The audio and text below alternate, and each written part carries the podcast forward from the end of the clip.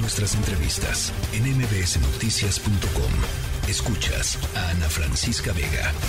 El Consejo General del INE alertó hoy sobre los retrocesos, sobre la amputación a la estructura del organismo, una herida grave, dicen, eh, que representa el plan B de la reforma electoral eh, presentada, impulsada por el presidente López Obrador para eh, la vida democrática mexicana, así es que los consejeros electorales llamaron a la mayoría legislativa a que recapacite eh, su voto y, tiene que ser ya, porque ya les decía, el primero de febrero arranca el periodo ordinario de sesiones en el Congreso.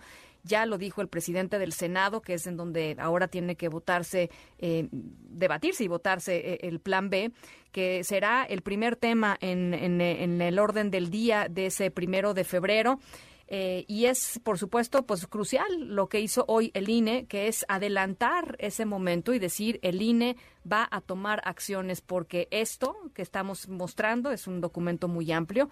Esto que estamos mostrando son las muy diversas afectaciones que este plan B tiene para eh, pues la vida democrática del país y para que las mexicanas y los mexicanos eh, puedan efectivamente gozar y votar, gozar de sus derechos políticos y votar eh, en las elecciones y garantizar que ese voto cuente como tiene que contar. Ciro Murayama, consejero del INE, me da mucho gusto platicar contigo. Un día muy intenso, Ciro.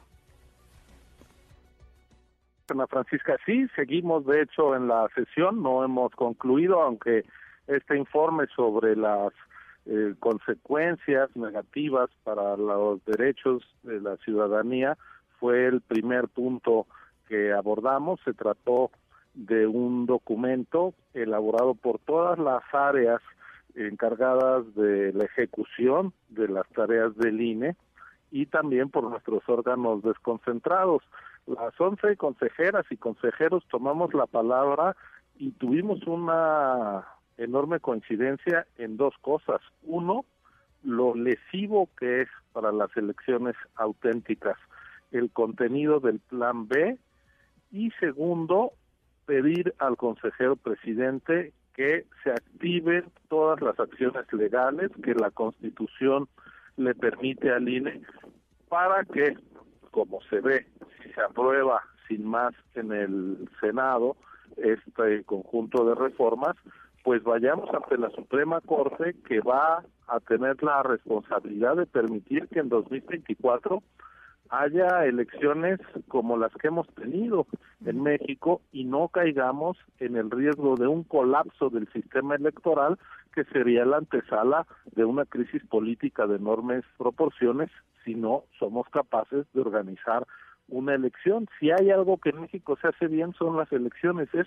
innecesario el daño que está planteando el gobierno sobre los derechos políticos electorales de la ciudadanía. En el INE estamos muy preocupados, pero también pues muy ocupados en informar, en documentar los efectos regresivos, negativos de este plan gubernamental y al mismo tiempo de tomar pues todas las acciones que correspondan en el terreno jurídico, los instrumentos que la Constitución nos da para salvaguardar el derecho al voto en elecciones libres y auténticas como manda la Constitución que deben ser.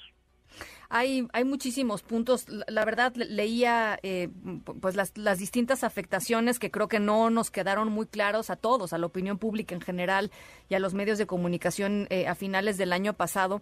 Este, este documento lo, hace un análisis pues detalladísimo de, de, cada una de las implicaciones. Son cientos, eh, eh Ciro, las implicaciones que tendría la, la, aprobación de este plan B. Y me gustaría preguntarte, sabiendo que todas son graves y por lo tanto están ahí, pues, pero para ti, eh, eh, ¿cuáles hay? Porque además hay algunas que son, me parece, abiertamente eh, inconstitucionales, ¿no?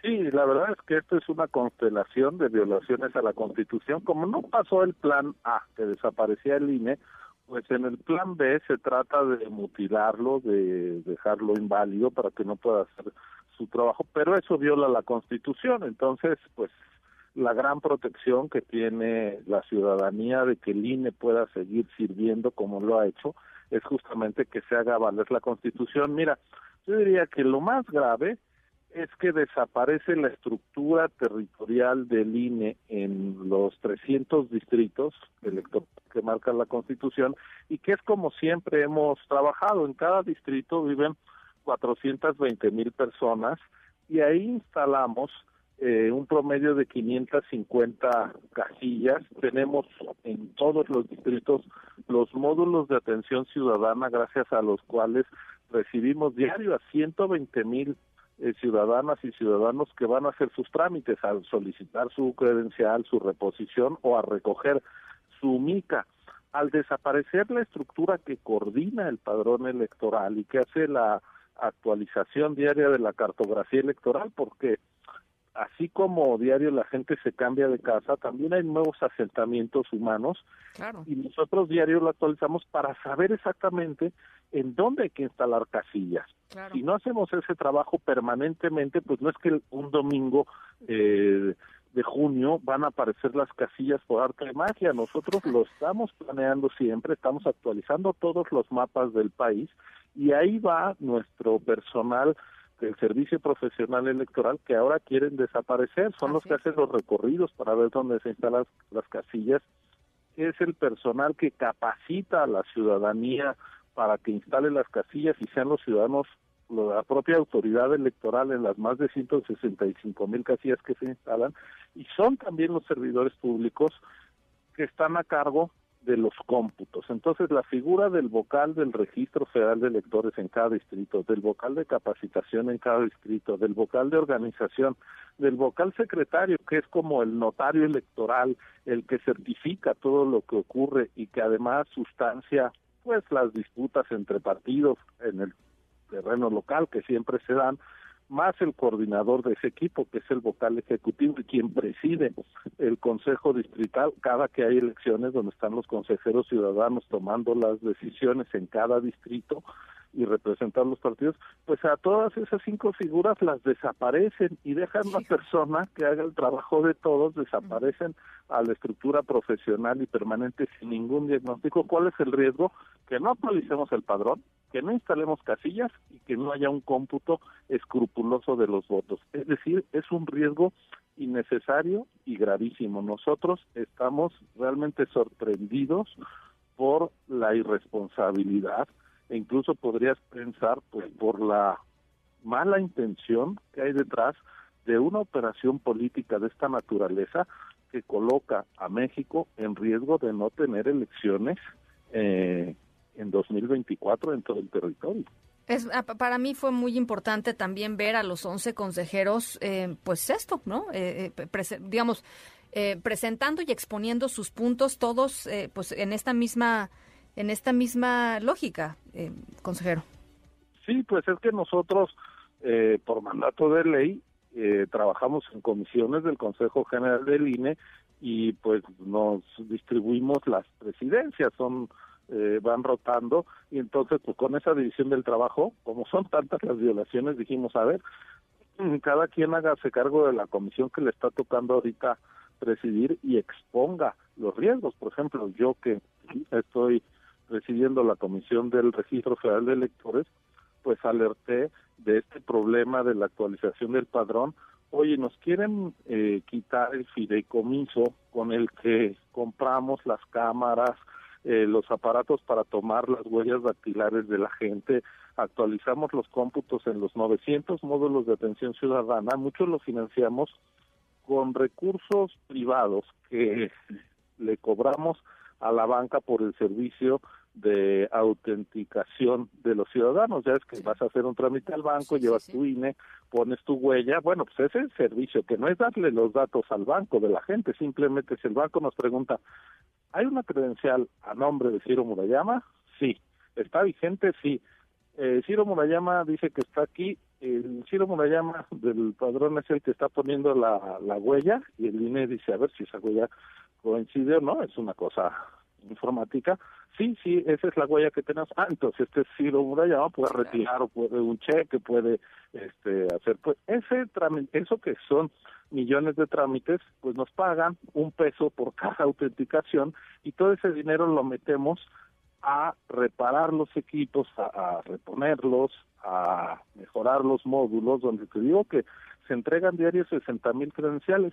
Bueno, nos prohíben tener ese fideicomiso que sirve para ahorrar recursos públicos. Nos mandatan a que nuestros módulos los metamos a oficinas de gobierno o a escuelas.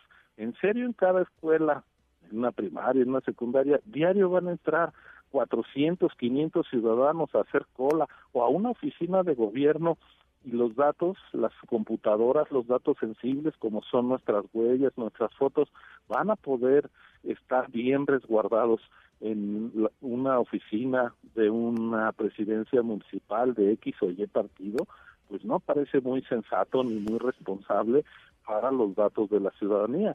Otra cosa que a mí me tocó exponer es la enorme afectación a los derechos laborales de la gente.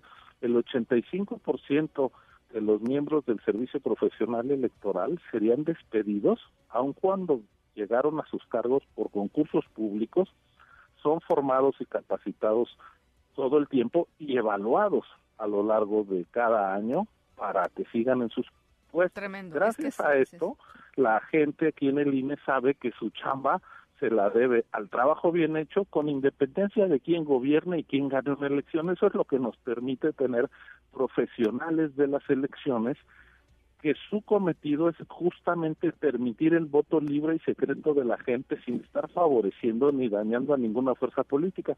Bueno, esos profesionales, a esos servidores públicos probos y probados que una y otra vez hacen bien su chamba, los corren sin más. Pues el, 1 de febrero será eh, importantísimo poner el ojo en lo que esté sucediendo en el Senado y, por supuesto en las en las distintas herramientas eh, legales que encuentre el propio INE, jurídicas que encuentre el propio INE para defender eh, muchos de los de los puntos que están reflejados en este documento. Ciro, muchísimas gracias por plantearlo así y te dejamos que regreses a la sesión. Gracias por la oportunidad de explicar, Ana Francisca. Muy buenas tardes. Un abrazo. La tercera de MBS Noticias.